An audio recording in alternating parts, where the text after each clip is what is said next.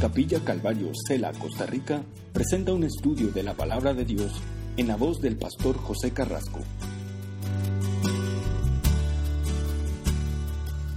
Noche, el libro de Job, capítulo 5.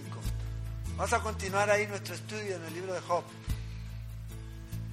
Las declaraciones que Job ha hecho hasta este punto son declaraciones muy fuertes, especialmente eh, hablando acerca de que Dios dio, Dios quitó, desnudo salí, desnudo voy a volver.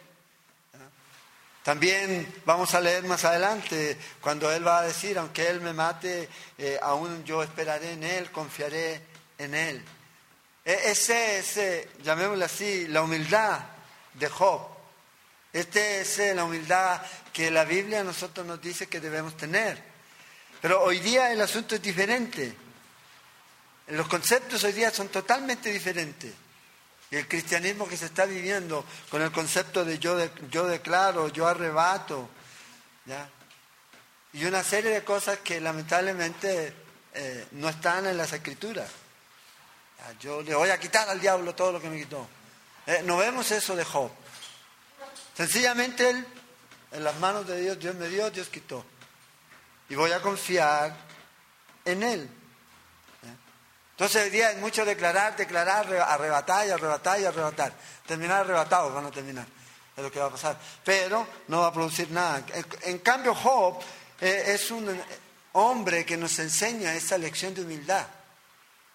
De aprender a confiar en Dios. Y vamos a mirar eso. Ahora, en el capítulo 5, la semana pasada, nos quedamos aquí, en el verso 17.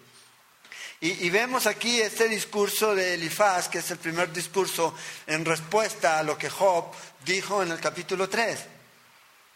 Y, entendemos que en el contexto en el que estaba Job en ese momento era un contexto de aflicción, de tribulación, de dolor, de sufrimiento. Y también es en ese contexto que hay que poner muchas de las palabras que Job dice ahí.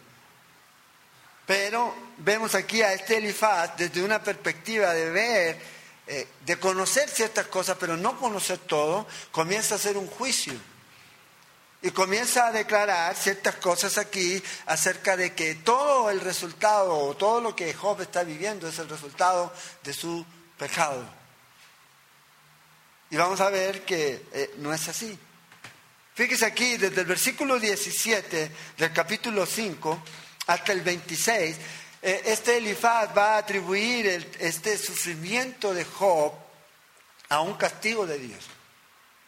Va a decir, eh, Job, tú estás sufriendo el castigo de Dios por el pecado que hay en tu vida. Entonces lo que yo quiero es que tú entiendas eso y te arrepientas. Pero vamos a ver que en realidad eh, no hay mucha humildad ni tampoco mucho deseo a veces de querer consolar a Job, sino más bien de juzgarlo de condenarlo. Entonces, vamos a leer versículo 17. He aquí, bienaventurado es el hombre a quien Dios castiga. Por tanto, no menosprecie la corrección del Todopoderoso. Porque Él es quien hace la llaga y Él la vendará. Y Él hiere y sus manos curan. En seis tribulaciones te librará y en la séptima no te tocará el mal. En el hambre te salvará de la muerte. Y ahí comienza a mencionar las tribulaciones que Dios te va a librar. Y el poder de la espada en la guerra, del azote de la lengua serás encubierto. No temerás la destrucción cuando viniere, de la destrucción ni del hambre te reirás. No temerás de las fieras del campo, pues aún con las fieras del campo tendrás tu, tu pacto. Y las fieras del campo estarán en paz contigo. Sabrás que hay paz en tu tienda y visitarás tu morada y nada te faltará. Asimismo echarás de ver que tu descendencia es mucha y tu prole como la hierba de la tierra. Vendrás en la vejez a la sepultura como la gavilla de trigo que se recoge a su tiempo. Y comienza aquí este hombre con una fuerza poética bastante enfática al decir aquí bienaventurado es el hombre a quien Dios castiga. Entonces, él lo que él está tratando de apuntar otra vez a lo mismo. Job Dios corrige a los pecadores. Por ende, tú eres un pecador. Porque si no, entonces no pasaría lo que está pasando. Por tanto, le dice, no menosprecies la corrección del poderoso. Entonces, eh, yo sé que de pronto Elifaz no quería empujar a, Job a la desesperación. Y, lo que él está tratando de decir es, bueno, no menosprecies esta corrección, Job, si eres pecador y ya nos hemos dado cuenta que eres pecador, entonces reacciona, humíllate. Deja de pecar, abandona tu pecado y toma al Señor. Y vea lo que Él le dice. Porque Dios es el que hiere, Dios es el que venda, Dios es el que libra. Y una serie de, eh, eh, liberaciones menciona aquí, seis, menciona Él aquí, Elifaz, para animar a Job. O sea, arrepiéntete y vea lo que Dios va a hacer. O sea, Dios te va a sanar, Dios va a librar tus heridas, Dios va a hacer todo lo que tú necesites que haga, pero tienes que confesar tu pecado y, y volverte a Él. Entonces, esta es la conclusión. Y, pareciera que desde una perspectiva, a lo mejor, si humana, parece que es lo correcto. Porque muchas veces gente piensa de que Dios nos castiga, de que Dios nos hace sufrir, de que Dios le gusta que suframos. Y a veces lo hace porque producto de nuestro pecado y una serie de cosas. Entonces la gente comienza a asociar que, ah, él está sufriendo entonces por pecado. Ah, él está pasando esto, entonces hay algo oculto. Ah, él está pasando esto porque no tiene fe. Y no necesariamente nosotros sabemos que es así. ¿Por qué? Porque nosotros tenemos en Job un contexto diferente. Esto es todo la mano de Dios y hay un propósito. Y es lo que Elifaz se ufanaba de decir, yo lo tengo, yo tengo el conocimiento pleno, pero en realidad no conocía todo. Y Dios lo va a reprender más adelante. Entonces fíjate aquí, comienza este hombre a decirle, ven otra vez, arrepiéntete, vuélvete a Dios. Y Él te va a salvar de todas estas cosas. Versículo 21 habla de una de las cosas que es muy tremenda aquí, es acerca del azote de la lengua acerca del azote de la lengua aquí. Con todo esto aquí, la difamación, la columnia y todas estas cosas. Pero vea lo que él está diciendo y lo que él está haciendo ahora con Job. Y Job está soportando todo esto aquí.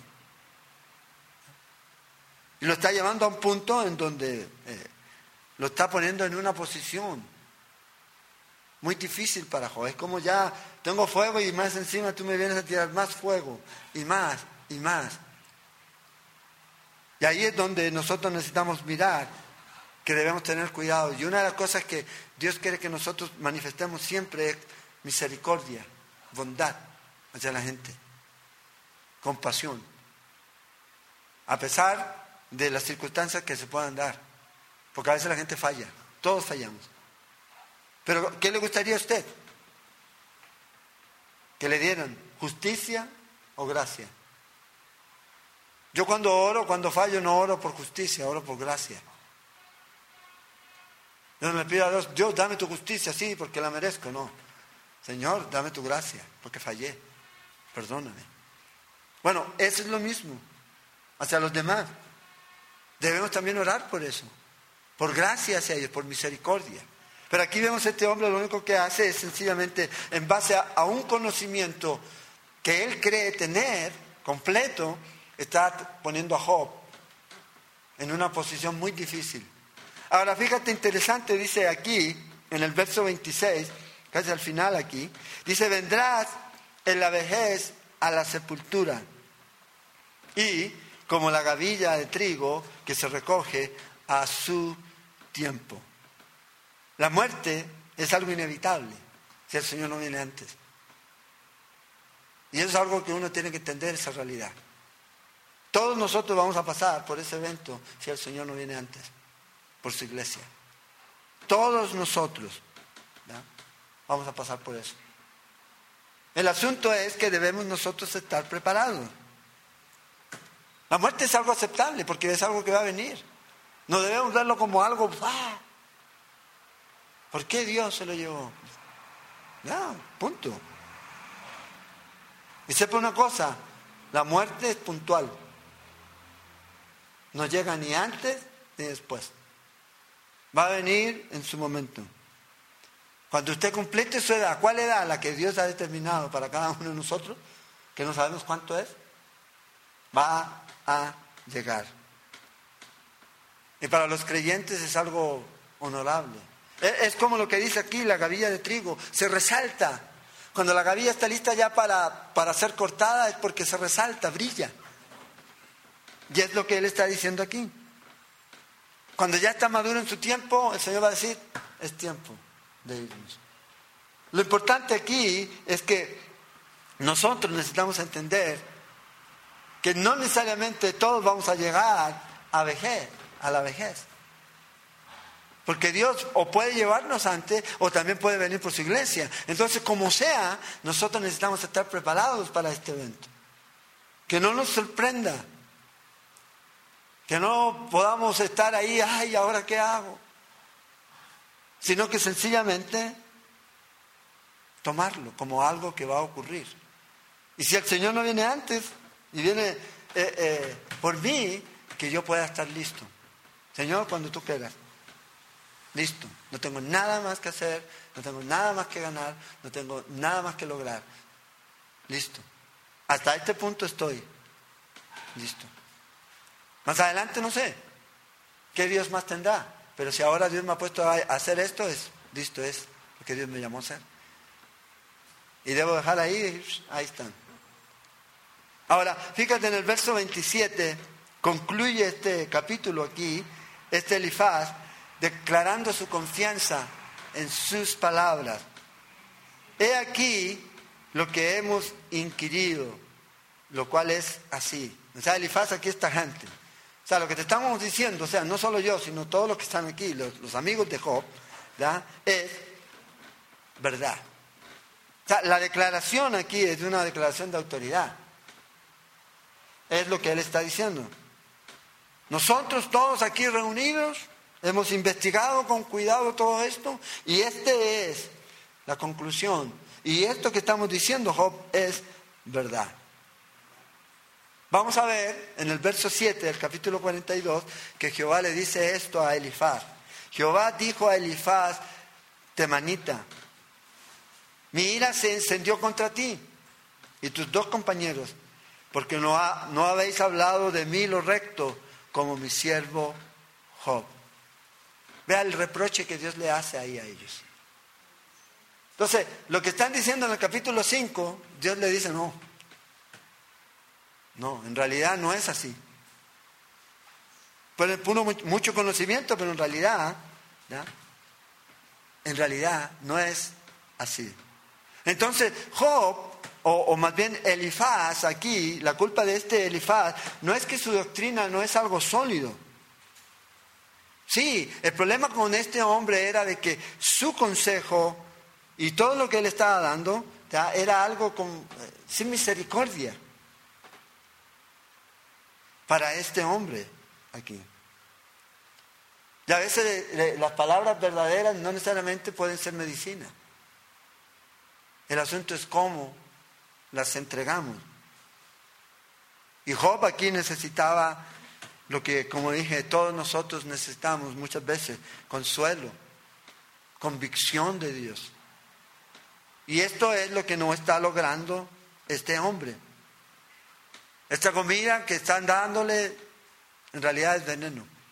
No está trayendo ni sanidad, no está trayendo ni consuelo, no está trayendo ni convicción, sino que está hundiendo más y más empezar a este hombre llamado Job aquí. Entonces, este es el asunto. Podemos tener la verdad, pero debemos tener cuidado. Y fíjate, e, él dice aquí, lo cual es así. O sea, esta es la confianza que tenía este hombre. Principio, causa y efecto. Sufre, entonces eres pecador. Punto. Si Dios permite todas estas calamidades, porque eres pecador. Por ende, entonces necesitas arrepentirte. Es así. Punto. Es lo que Él está diciendo aquí. Entonces, fíjese aquí lo tremendo. Afirmando esta confianza en ese conocimiento que a veces es un conocimiento humano. El problema de, Elifaz y a veces el problema de nosotros es, no es tanto lo que usted sabe, sino lo que no sabemos. Y eso es lo que este hombre ignoraba. Había muchas cosas que él no sabía. ¿Cuál es el propósito de todo esto? Dios tenía un propósito, él no lo sabía. Él no lo sabía. Y es por eso que él está hablando. Entonces fíjese aquí lo interesante que está haciendo este hombre. Está entregando la verdad. Y a veces la verdad puede ser como una aspirina para usted. Y la aspirina es eficaz para ciertas cosas, pero es inútil contra el cáncer. Entonces debemos tener cuidado aquí. Los muchos consejos que este hombre Elifaz le está dando aquí a Job y los que van a venir de estos amigos en realidad van a ayudar muy poco para animar y para levantar a Job. ¿Por qué? Porque su planteamiento es erróneo. Y como es erróneo, entonces inútil. Y a veces se puede volver hasta mentiroso. Entonces vemos aquí la vida de estos hombres. Elifaz, no, yo conozco a Dios y yo sé que esto es. Punto. Y así Dios tiene que trabajar, y así Dios trabaja. Y ahí debemos tener cuidado en nuestros prejuicios. Porque a veces nuestros prejuicios nos hacen emitir juicios. Y decimos, no, tiene que ser así, de cuidado, porque a veces no necesariamente es así. Porque a veces detrás de toda la escena hay una incógnita, una incógnita. Hay algo que no sabemos. Los motivos que Dios tiene, la razón del por qué Dios permite ciertas cosas. Y eso es algo que nosotros no sabemos. ¿Por qué Dios sana a algunos y a otros? No, yo no sé, pero Dios sí sabe. Pero no puedo atribuirle la no sanidad a alguien, ¿ya? Porque es falta de fe, porque es pecado, porque esa es la simple. Esa es la fácil. Mejor decir, no sé. Si Dios no sanó, yo no sé. Y esto es eh, lo que ellos están haciendo, pensando de que ellos saben todo. Todo. Y Job le va a, Job le va a responder a Elifaz. Elifaz, tú estás equivocado. Y va a mostrarle esto en el capítulo que viene aquí. Entonces, debemos tener cuidado con esas ideas preconcebidas en nuestra cabeza, porque esas a veces son fatales. Porque a veces si pensamos de que Dios debe actuar o actúa de cierta manera, y cuando vemos que actúa de otra manera, inmediatamente en nuestra idea preconcebida vamos a juzgar a la persona. Porque pensamos que Dios debe actuar de esta manera. Entonces decimos, el hombre justo es aquel que hace esto, esto, esto, esto, esto, así tiene que ser. Y si alguien no hace eso, eso, eso, entonces lo atacamos, lo condenamos, lo criticamos y todo lo demás. Y es por eso que Dios va a, va a permitir que usted sufra y pase por esto y por aquello. Aquí. Y eso es a veces sencillamente preconcebido. Debemos tener cuidado. Debemos tener mucho cuidado. Acuérdense, una idea preconcebida errónea fue lo que llevó a Cristo a la cruz. Los fariseos y ellos tenían una idea preconcebida completamente errónea y no quisieron cambiar. Y terminó con Cristo en la cruz, burlándose de él. Entonces dice aquí, óyelo y conócelo tú para tu provecho. En otras palabras, Elifaz le dice, bueno, ya necesitas, si quieres realmente tener una bendición en tu vida, escucha esto. Escúchalo, tómalo para ti porque esto es lo que te va a ayudar aquí. Entonces, a veces nuestro conocimiento, por muy extenso que pueda ser en algunas cosas, en lo que respecta a Dios es muy pequeño porque Dios es grande. Y su gracia y su misericordia es grande. A veces somos nosotros demasiado estrechos en nuestro concepto de Dios. Y lo limitamos aquí. Entonces vea aquí. Ellos dicen, hemos indagado. Así termina esto. Y lo que indagamos y lo que investigamos es lo correcto. Sabiduría humana. Es lo que él está mostrando aquí. Esta es la autoridad que tenemos. Pero vamos a ver que en el capítulo que viene Job le va a decir, bueno, ¿cuáles son las evidencias de lo que usted me está diciendo? ¿Dónde está lo que usted me está diciendo aquí? Y vamos a ver que no hay nada ahí. Nada. Entonces, ahora Job en el capítulo 6 responde. Aquí, vamos a ver a Job respondiendo. En el capítulo 6 Job comienza a responder a este hombre. Versículos del 1 al 7, Job va a hacer como una excusa por las palabras que dijo en el capítulo 3. Y, y hay que leerlas. Luego en el 8 al 13, Job se queja de que Dios pide demasiado de él. Y luego, al final, del 14 al 30, Job se va a quejar de sus amigos que le han decepcionado. Con amigos así, ¿para qué tener enemigos? Entonces Job responde aquí a Elifaz. Y la pregunta aquí es que Job va a tirar al aire, es, bueno, demuéstrame con argumentos, con evidencia lo que tú estás diciendo. vamos a ver que no va a haber. Entonces Job comienza aquí y explica sus palabras anteriores en el capítulo 3. Respondiendo entonces Job dijo, versículo 1, o que pesase justamente mi queja en mi tormento y se alzasen igualmente en balanza, porque pesarían ahora más que la arena del mar. Por eso mis palabras han sido precipitadas, porque las saetas del Todopoderoso están en mí, cuyo veneno debe mi, bebe mi espíritu y terrores de Dios me combaten. ¿Acaso gime el asno montés junto a la hierba? ¿Muge el buey junto a su pasto? ¿Se comerá lo desabrido sin sal? No, ¿verdad? No es normal ni en la Biblia. Aquí sale sal a la comida. ¿Habrá gusto en la clara del huevo? Las cosas que mi alma no quería tocar son ahora mi alimento.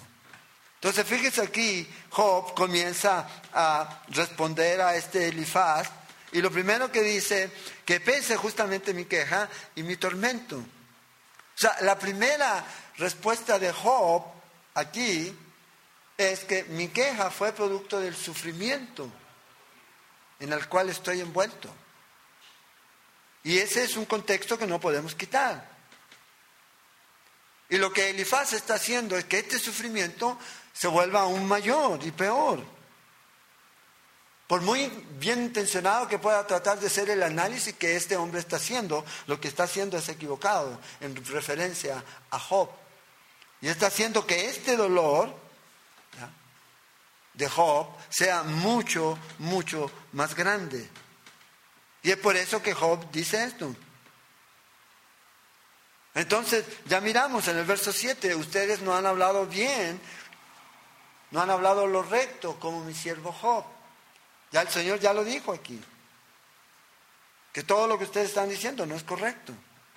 Entonces dice él aquí, por eso mis palabras han sido precipitadas. Por todo esto, por toda la situación que yo estoy viviendo, probablemente dije algo. Nunca maldijo a Dios, pero podríamos decir que no lo ve cerca. O sea, ve a Dios distante, producto de la situación en la que él está aquí. Entonces Job lo que está diciendo, bueno, en realidad mis palabras fueron imprudentes, de pronto no debía haberlas dicho. Pero es por esta situación. Mi pena, mi dolor, mi tristeza, mi aflicción es demasiado grande. Entonces hay que ponerse en ese lugar. Y ustedes no entienden mi dolor porque no están ahí, por más que quieran estar aquí. Y eso es lo que él les dice. Y luego fíjate, dice, porque las saetas del Todopoderoso en el verso 4 están en mí. O sea, el sufrimiento de Job era muy grande. Y por eso él estaba hablando así. En otras palabras está diciendo, bueno, Dios mismo me está atacando. Es lo que él está diciendo. Al sentir toda esta situación, Dios está disparando flechas contra mí porque él no lo podía entender de otra manera aquí. Y esto es lo que él estaba pasando. Entonces podemos ver todo este sufrimiento, estas heridas que él estaba sintiendo. Y, la idea aquí de estas flechas, estas saetas que vienen de Dios, era como unas eh, flechas que vienen con veneno y comienzan por dentro a producir dolor en su vida. Por eso dice que son solamente del Todopoderoso. Y ahora fíjate lo que dice, ya hace un par de preguntas aquí. ¿Se comerá lo desabrido sin sal? ¿Habrá gusto en la clara del huevo? O sea, lo que él está diciendo aquí, así son tus palabras, Elifaz. Estas son tus palabras. Sin sabor, débiles, no me ayudaron en nada, no me fortalecieron, no me dieron salud, no me dieron fuerza, no hicieron nada aquí. O sea, tu dulzura en realidad, o tus palabras no fueron muy dulces en tu boca. La razón, no habían dos cosas, simpatía y consuelo. Si no había que juzgar a alguien, condenémoslo. No había simpatía. No trataban de consolar aquí. Y eso es algo que nunca debemos perder. Siempre debe haber consuelo y simpatía para poder consolar y ayudar a otro aquí. Porque si hay alguien que merece sufrir, ¿por qué nosotros vamos a hacerlo sufrir más de lo que ya está sufriendo? Con nuestro desprecio o como sea. ¿Acaso gime el asno montés junto a la hierba? ¿Muge el buey junto a su pasto? En otras palabras, Job está diciendo, mi dolor tiene una razón. Yo no estoy aquí quejándome sin razón. Porque si yo tuviera comida y yo no estuviera sufriendo, yo no estaría llorando. El problema es que a veces hay personas que lloran sin razón. Pero aquí sí había razón. Y Job es lo que está diciendo. Yo sé que a veces hay personas que dicen, ah, está llorando o, algún pecado o algo, pero no necesariamente. Y aquí Job dice, yo estoy sufriendo y hay una razón. Hay una razón, si no, no estaría en esta situación. Entonces dice ahora en el versículo 8 al 10, vea el deseo que tenía Job. ¿Qué me diera que viniese mi petición? A veces nosotros pedimos a Dios, ¿verdad? Señor, contesta mi oración. Vea la oración que tenía Job. Y que me otorgase Dios lo que anhelo. Y que agradara a Dios quebrantarme. Que soltara su mano y acabara conmigo. Sería aún mi consuelo. Si me asaltase con dolor sin dar más tregua. Que yo no he escondido las palabras del santo aquí. Job está pidiendo una petición que Dios no le concede. A veces nosotros oramos a Dios y pedimos cosas, por mucho el anhelo que usted tenga de eso, si no es la voluntad de Dios, si no está en la voluntad de Dios, no lo va a recibir. ¿Y qué es lo que quiere Job? Job quiere morir. Es lo que quiere. Pero vemos que Job en ningún momento, ya, él contempló el suicidio el ir y me cuelgo, el ir y me tiro al tren, el ir y no. Sencillamente quiso que Dios mismo pusiera fin a su vida. Es lo que él está diciendo. Pero Dios no le va a conceder esta petición. Acuérdense, en el capítulo 3 dijo, ojalá no hubiera nacido. Ojalá mi día de mi cumpleaños no existiera. Bueno, ese era el deseo de él aquí. Entonces, imagínense, eh, eh, si a veces usted orara al Señor y le pidiera todo lo que a veces nosotros queremos, muchas veces no veríamos la liberación de Dios, genuina y real. Pero a veces queremos salir del problema aquí. Y ese es lo que Dios le va a mostrar. Entonces, a veces el hecho de que usted ore y porque está en un momento de tribulación, a veces un momento de dolor, y cuando Dios a veces guarda silencio, no quiere decir que Dios no esté ahí. Recuerde esta historia de Job. Dios está ahí. Para eso está esta historia aquí. Porque si no, ¿cuánta gente a veces sufre con los dolores? Señor, llévame. Hay un propósito. No es sencillamente dolor por dolor, sufrir por sufrir. Y esto es lo que vemos aquí. Y cuando veamos el final de esto, no vamos a, vamos a darle gracias a Dios por no darnos ni concedernos la petición a veces que hemos pedido. Muchas veces nosotros podemos, ay, ya no puedo soportar más esta vida. Ay, ya no más, Señor. ¿Por qué no Señor me lleva? Yo estoy seguro que mucho de eso que nosotros decimos, a veces en esta situación, no necesariamente tiene que ver con algo que realmente queremos, sino es por esa situación. Y hablamos nada más aquí. No son pensamientos sinceros, realmente, sino son por una situación aquí. Y sencillamente lo decimos. Ay, desearía estar muerto. Es como la historia de, un hombre que iba con una carga ¿ah? muy pesada y, cuando llega a la orilla de un río se quita la carga que llevaba, el peso, ay, y él comienza a decir, si yo mejor muerte, muerte, ven, me quiero morir, muerte. Y de repente lo tocan detrás. Y era la muerte. Y le dice, ¿me llamaste? Ay, sí, sí, lo llamé. Le dice, por favor, ayúdeme a cargar de nuevo la carga para seguir mi viaje. Y a veces nos pasa a nosotros, oramos al Señor cosas y no son sinceras lo que estamos pidiendo. Y yo creo que esto le está pasando a este hombre aquí. En realidad él no quería. Pero este es lo que él está sintiendo. Y esto es algo que a veces nos puede ocurrir. ¿Se acuerdan cuando Pablo oró y dijo, ay, si yo fuera anatema? ¿Qué le dijo Dios? Es imposible, estás pidiendo un imposible. Ah, Señor, si no, dijo Moisés, bórrame del libro de la vida. ¿Y qué dijo Dios? Es imposible. Muchas veces nosotros oramos por cosas que son y no tienen sentido. Son necias. Y Dios no te las va a dar. Es como cuando salía ahí a veces en el Facebook, Señor, permíteme ganarme el gordo eh, eh, navideño para mostrarte que el dinero no me va a cambiar. ¿Alguno se lo ganó aquí? No, no, ninguno. Si no, no estarían aquí, seguro. ¿Eh?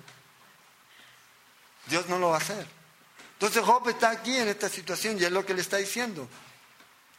Verso 9 dice, y que agradar a Dios, quebrantarme que soltara su mano y acabara conmigo. La palabra quebrantarte aquí podría traducirse como cortar. Ay, si me cortara. Como el, el tejedor corta la tela. Córtame. Córtame, quítame aquí. Señor, ya, lanza tus flechas finales en contra de mí. Y listo, ya. Deshace. Pero el Señor no lo hace. Versículo 10 dice, sería aún mi consuelo si me asaltase con dolor sin dar más tregua. Y ve aquí la clave, que yo no he escondido las palabras del santo. En la, en la, nueva versión internacional, esta última parte del versículo se lee así, el no haber negado las palabras del Dios santo. O sea, Job decía, Señor, llévame porque he hecho todo lo que está en tu palabra. Es lo que está diciendo. Nada he dejado por hacer. No hay pecado en mí oculto porque he cumplido con todo lo que está en tu palabra. No he dejado de guardar nada ni he desobedecido nada. Puedo morir tranquilo porque yo soy inocente. Wow. Ahora, una persona que no tiene a Cristo ahorita no puede decir eso. Cuando alguien muere sin Cristo, uno que va en los funerales, ¿qué va a decir? Descansó. No descansó. No descansó. Ahora, si para Job fue suficiente no haber negado la palabra del santo, ¿cuánto más para nosotros? En obedecer, en mantenernos firmes, en lo cual podemos decir, Señor, todo lo que tú diste, todo el consejo de Dios. y esperar la muerte tranquilo. ¿Por qué? Porque está cumpliendo todo, todo. Y él puede tener esa confianza que va a ser recibido en gloria y lo mismo nosotros. Salmo 73, 24 dice esto. Ahora, si ese es el caso, entonces lo mejor es morir. Que el Señor lo lleve ya. Pero Él lo va a hacer en su tiempo. Entonces, tenemos la misma responsabilidad y aún mayor que la de Job, de mantenernos en las palabras del Santo. Porque esas son las que nos van a poder mostrar a nosotros qué tan intachables estamos para decir, Señor, estoy listo. Estoy listo. Ahora, verso 11 dice Job, lamentándose aquí de su debilidad, ¿cuál es mi fuerza para esperar aún? Y, vea, por eso este Job eh, no es muy popular entre eh, los movimientos de confesión positiva y de movimientos de autoayuda y de autoestima. Este es eh, totalmente lo contrario. Echa por tierra esas teorías a veces. Y vamos a ver eso. ¿Y cuál? Mi fin para que tenga aún paciencia. ¿Es mi fuerza la de las piedras o es mi carne de bronce? No es así que ni aún a mí mismo me puedo valer y que todo auxilio me ha faltado. Y este es el reflejo de Job. Estoy en dolor, no tengo esperanza. Es lo que él está diciendo. No hay fuerza en mí, no hay fuerza interior. No está la fuerza, está contigo y ya, vámonos. No. Sencillamente no tengo esperanza. Esta es la profundidad que Job está sintiendo en su dolor. ¿Es mi fuerza la de las piedras o es mi carne de bronce? No, no había en él. Ya no lo tenía. Y luego fíjate en el versículo 13, no es, dice, no es así que ni aún a mí mismo me puedo valer. ¿Dónde está el concepto? Que usted puede, que usted solo se la puede jugar, que no necesita Dios, que no necesita Cristo. Ve a Job. Y que todo auxilio me ha faltado. Entonces, Job como orador motivacional no sirve. Está totalmente descartado. No hay que invitarlo a que motive a la gente. Ni a dar mensajes de autoayuda, ni nada de eso. Ni menos a decirle a la gente que se mire en su interior y vea esa fuerza y vea esos gigantes que están dentro de él. No, él no está haciendo totalmente lo contrario. Este es el dolor que él estaba sintiendo y él sentía arruinado. De hecho, él estaba sentado en ceniza en el basurero, acuérdense. Es donde él estaba. Mm, totalmente impotente. Totalmente impotente aquí. Entonces, si la ayuda de Job estaba dentro de él, entonces él no iba a tener ninguna ayuda. Nunca. Realmente. Pero vamos a ver que la ayuda de él no estaba ahí. Fíjate la traducción esta del verso 13 por la, nueva versión internacional. ¿Cómo puedo valerme por mí mismo si me han quitado todos mis recursos? Y a veces Dios permite eso, que perdamos todo. Todo lo que nosotros confiamos, todo lo que nosotros creemos que es lo que nos sostiene. Y tengamos que decir, bueno, no tengo nada. Y estas palabras pueden traer consuelo. ¿A quiénes? A todos. ¿Por qué? Porque ¿quién tiene fuerza? ¿Quién tiene poder en sí mismo para ayudarse? Nadie. El problema es que la gente no quiere expresar esto. Se quiere dejar con que, ay, yo no necesito, yo sí puedo, sí, voy a lograrlo, voy a lograrlo, voy a lograrlo. Y ese es el problema, porque lo va a lograr usted, no Dios. Y todo lo que nosotros podamos lograr se va a quemar. 1 Corintios 3. ¿Qué es lo que no se va a quemar? Lo que Dios logra en nosotros. La obra de Dios en nuestra vida. Entonces, veamos aquí la diferencia entre el Evangelio y el concepto de hoy día de autoayuda. de que usted puede transformaciones y, cambios y cosas así que la genera el hombre, no la genera Dios. Y que las podemos generar nosotros aquí. Por ejemplo, la autoayuda dice, usted es la solución. ¿Qué dice la Biblia? Usted es el problema, la diferencia. Entonces, cualquier persona que hable acerca de eso, entonces tiene un problema con la Biblia. La solución no está en nosotros, está en Dios. Jeremías 17 que dice, engañoso es el corazón, ¿cómo va a estar en nosotros? No puede estar en nosotros aquí. Proverbios 21.4 dice que el pensamiento del hombre es pecado. Entonces necesitamos tener en cuenta esto. Dios es el que nos debe transformar desde dentro hacia afuera. Y la fuerza no está afuera, ni viene de dentro de nosotros, en nosotros, en el yo, sino viene de la persona que está en nosotros, que es Cristo Jesús. Recibiréis poder cuando venga sobre vosotros el Espíritu Santo. Es ahí en donde el asunto cambia. Cuando entendemos que el problema somos nosotros. Otro de los problemas de las circunstancias o, de la autoayuda es que le, le dicen a uno, cambie las circunstancias. Entonces va a cambiar. Pero ¿qué dice la Biblia? Las circunstancias son para que cambies tú, no para cambiar las circunstancias. Y es lo que vemos en el libro de Job.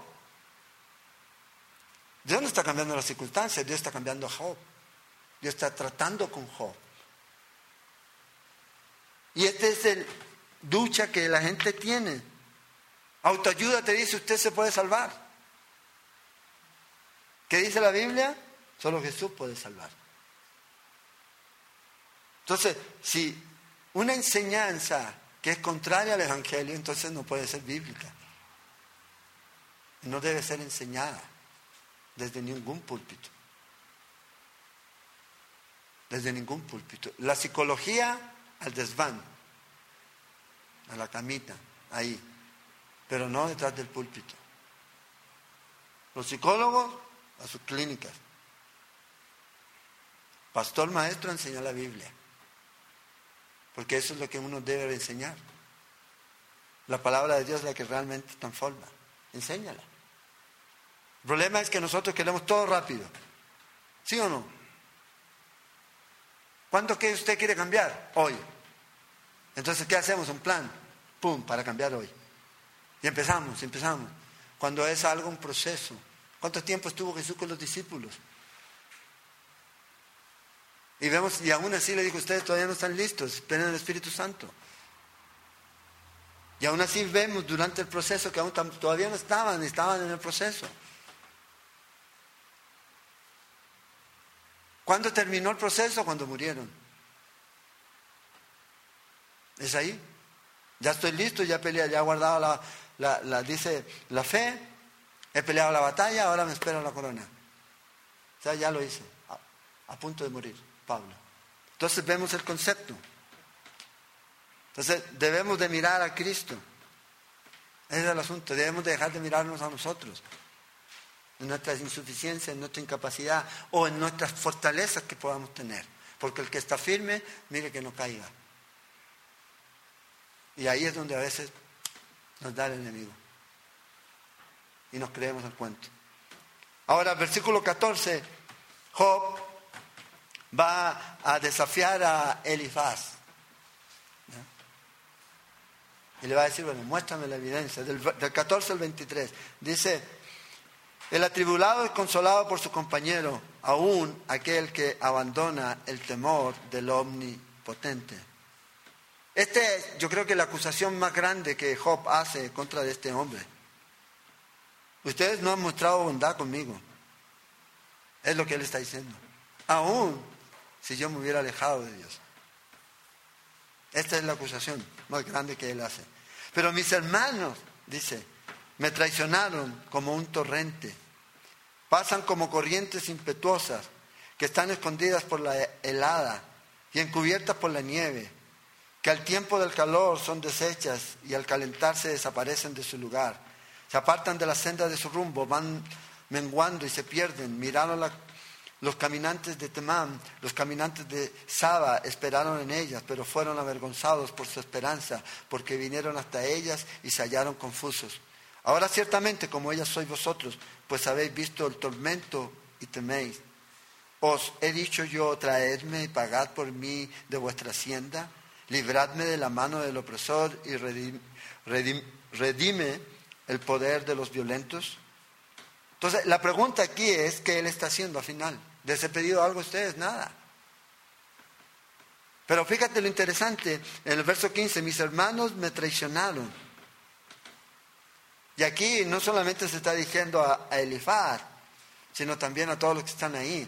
Aunque los otros no hubieran hablado todavía, el silencio otorga.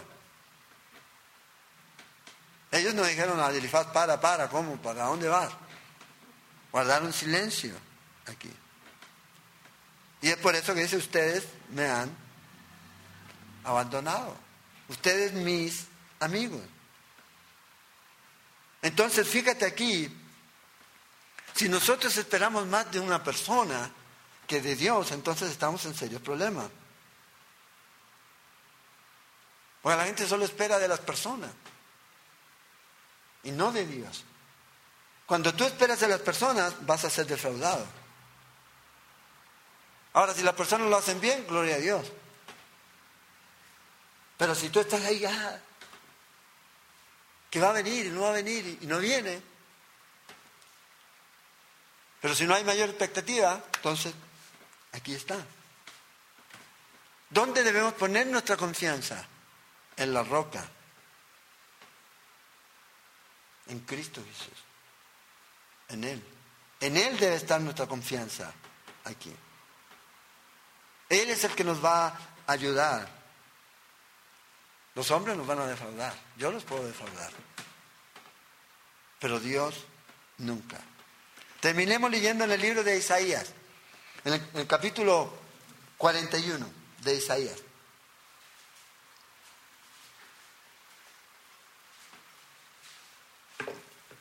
Los afligidos, ah, no les doy el versículo, verso 17 y 18. Los afligidos y menesterosos buscan las aguas y no las hay. Seca está de ser su lengua. Yo Jehová los oiré. Yo el Dios de Israel no los desampararé. En las alturas abriré ríos y fuentes en medio de los valles. Abriré en el desierto estanques de agua y manantiales de agua en la tierra seca. ¿Quién? Dios. ¿Quién es el que puede saciar al hombre? Es Dios. Ese vacío que se llama Dios en el corazón del hombre, solo Dios lo puede llenar. No lo puede llenar ni la fama, ni la fortuna, ni ninguna de esas cosas. Solo Dios.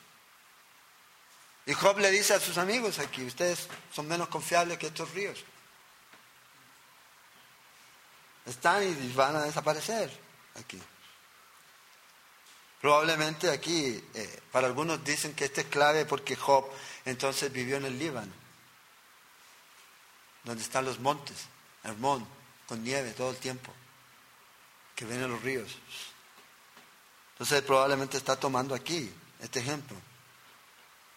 Entonces el contraste, ve aquí, entre el amor, la amistad y todo eso, entre estos hombres y el amigo por excelencia, Jesús.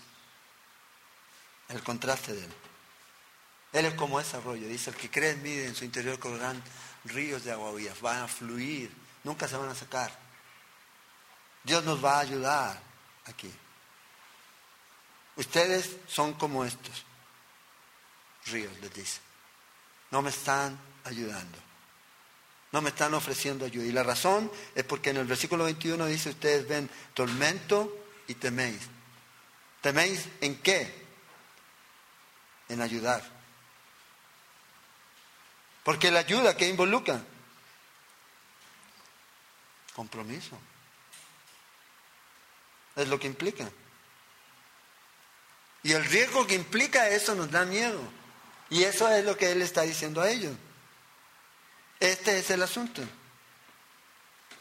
Entonces, ¿qué es lo que Dios requiere de nosotros? Es que estemos disponibles cuando veamos a otro en una condición verdaderamente terrible y ayudarlo. Pero el miedo es ese. Implica compromiso, implica tiempo, implica una serie de situaciones y nadie lo quiere asumir. Luego le dice, yo no les pedí nada a ustedes. Yo lo único que estaba esperando era consuelo. Y todavía no he escuchado nada. Es lo que Job le dice. Y ahí es donde yo creo que a veces debemos ser. Es como el Señor cuando la mujer adúltera. Ah, sí, la ley dice en esto, mujer, tú fallaste. Y, empezó, ¿dónde están los que te acusaban? Ni yo te condeno. Ve. Y le dijo la clave, no pequen mal. ¿Qué hizo la mujer? Siguió a Jesús. Siguió a Jesús. Y ese es el ejemplo. Eso es lo que nosotros necesitamos. Tener misericordia, tener paciencia, ponernos en el lugar del otro. Porque eso es misericordia. Aunque nunca vamos a saber exactamente lo que el otro está sintiendo. Pero al menos estar ahí apoyarlo en oración. Y acuérdense, tenemos un ministerio, el ministerio de la reconciliación, de restaurar. Si aún así la persona está en esa condición por su pecado, aún así podemos ser misericordiosos.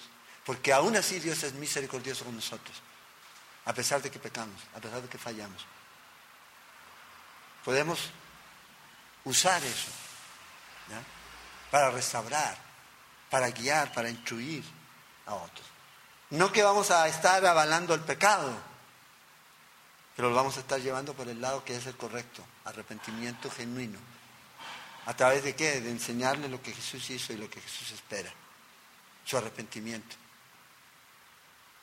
Su arrepentimiento. Pero yo no te puedo condenar.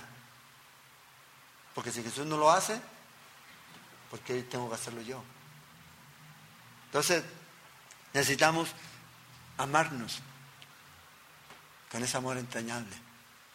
Y ese amor entrañable a veces va a tener que pasar por esos momentos en los cuales personas te van a fallar, personas te van a herir, personas que van a caer. Entonces, ¿qué vas a hacer? ¿Nos vas a desechar? ¿Ya no me sirve? ¿O vas a estar con los brazos abiertos para restaurar, para levantar? Es la actitud, la actitud que debemos tener en este tiempo. Pues a veces la gente, los cristianos se alejan de las iglesias. Cuando fallan, debemos amar, debemos restaurar y perdonar. Y a pesar de eso, va a haber gente que va a aprovecharse de esa situación. Pero aún así, debemos hacerlo. Esa es la gracia de Dios. Esa es la gracia de Dios. ¿Quién de nosotros no ha fallado durante este tiempo? Y Dios nos restauró sabiendo que eso iba a ocurrir. Todos necesitamos de la gracia de Dios. Y es algo que debemos dar, porque de gracia hemos recibido, de gracia debemos dar a todos, aquellos que la necesiten.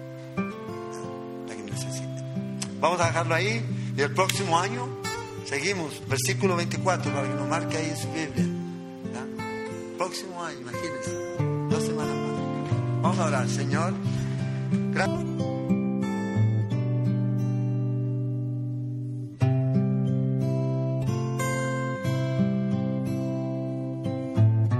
Esperamos que este estudio de la palabra de Dios haya sido de edificación para su vida.